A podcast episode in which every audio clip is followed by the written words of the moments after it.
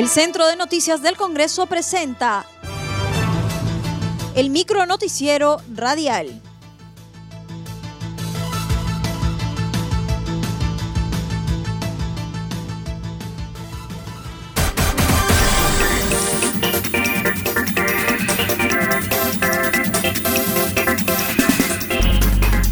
¿Cómo están amigos? Les saluda Rómulo Vargas. Hoy es viernes 11 de junio del 2021 y estas son las principales noticias del Congreso de la República. Pleno del Congreso rechazó reforma para modificar cuestión de confianza. El Pleno del Congreso de la República rechazó el texto sustitutorio del proyecto de ley 7624 de la Comisión de Constitución presidida por el congresista Luis Valdés que planteaba modificar la normativa constitucional sobre la cuestión de confianza con 80 votos a favor, 29 en contra y 5 abstenciones, el Parlamento Nacional no obtuvo los 87 votos necesarios para la aplicación de esta iniciativa que tenía como objetivo modificar el artículo 133 de la Constitución Política del Perú sobre el pedido de investidura. Docentes mayores de 70 años pueden seguir dictando cátedra en universidades públicas. En entrevista con el integrante de la Comisión de Educación, Napoleón Puño, indicó que se aprobaron los proyectos de ley que modifican y restablecen los derechos de los docentes universitarios, así como el régimen de educación docente en institutos de educación técnica. Resaltó que la norma permitiría que los docentes mayores de 70 años puedan seguir dictando clases en las universidades públicas. También se mostró optimista en que la representación parlamentaria ratifique esta iniciativa legislativa. Hoy con esta ley creo que se rescata a los profesores universitarios porque permitiría pues estos hombres forjados y en los cuales el Perú seguramente ha invertido mucho, mucho dinero en formándolos, capacitándolos en el Perú, en el extranjero, ellos puedan estar hasta el final aportando conocimiento, porque cada vez el conocimiento que se aporta a los estudiantes universitarios que son los que se están formando para lograr una profesión, son los que se están formando para ser útiles al desarrollo de una nación, creo que deben tener profesores de alta experiencia para poder salir pues al campo con las condiciones y poder aportar a ese desarrollo que buscamos. Bien por ellos y, bien por toda la educación de nuestra universidad pública principalmente al haber aprobado esta ley hoy en la mañana en la Comisión de Educación del Congreso Nacional, esperando que en el Pleno sea ratificada en los próximos días.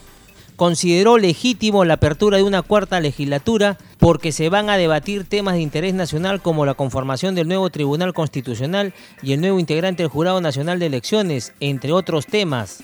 Como yo dije en el Congreso, este Congreso, su último día de legislación es hasta el 26 de julio. Por lo tanto, estamos con toda la legitimidad para poder este, aprobar cualquier ley o cualquier cambio en nuestra Constitución.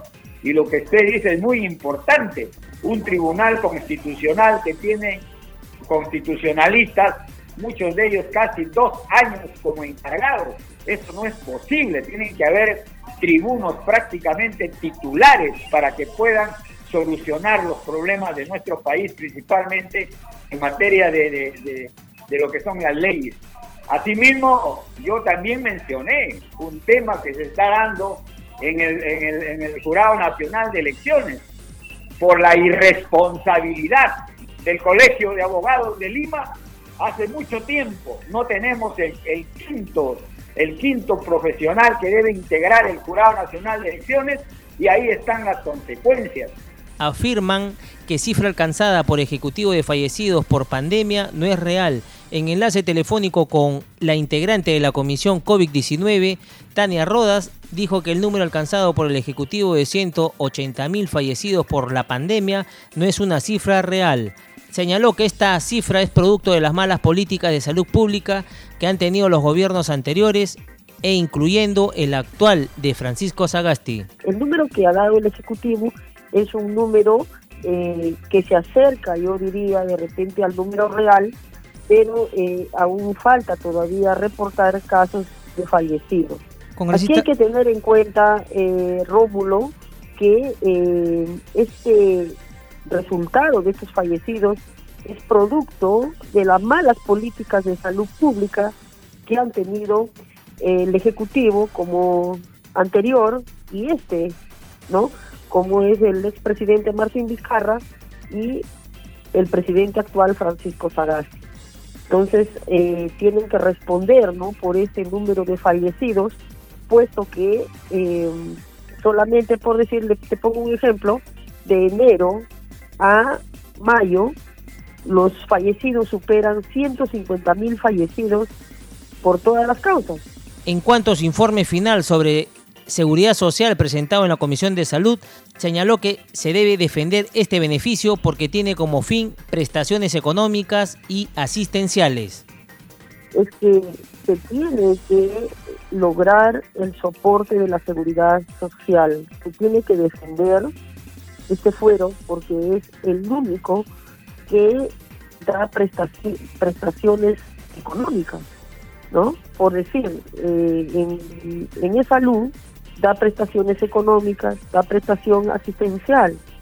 ¿Qué cosa quiere decir? ¿no? De que cuando incluso hay fallecimiento, hay reconocimiento de los o cuando un asegurado se enferma o está asegurado, eh, sigue percibiendo, o el seguro cubre ¿no? esa, esa falta, por decir, del, del trabajador, ¿no? cuando le dan este su descanso temporal. O sea, cubren ¿no? la, la parte de, de, discapacidad o de descanso médico, pero en, en otras instituciones, por decir, no se da ello.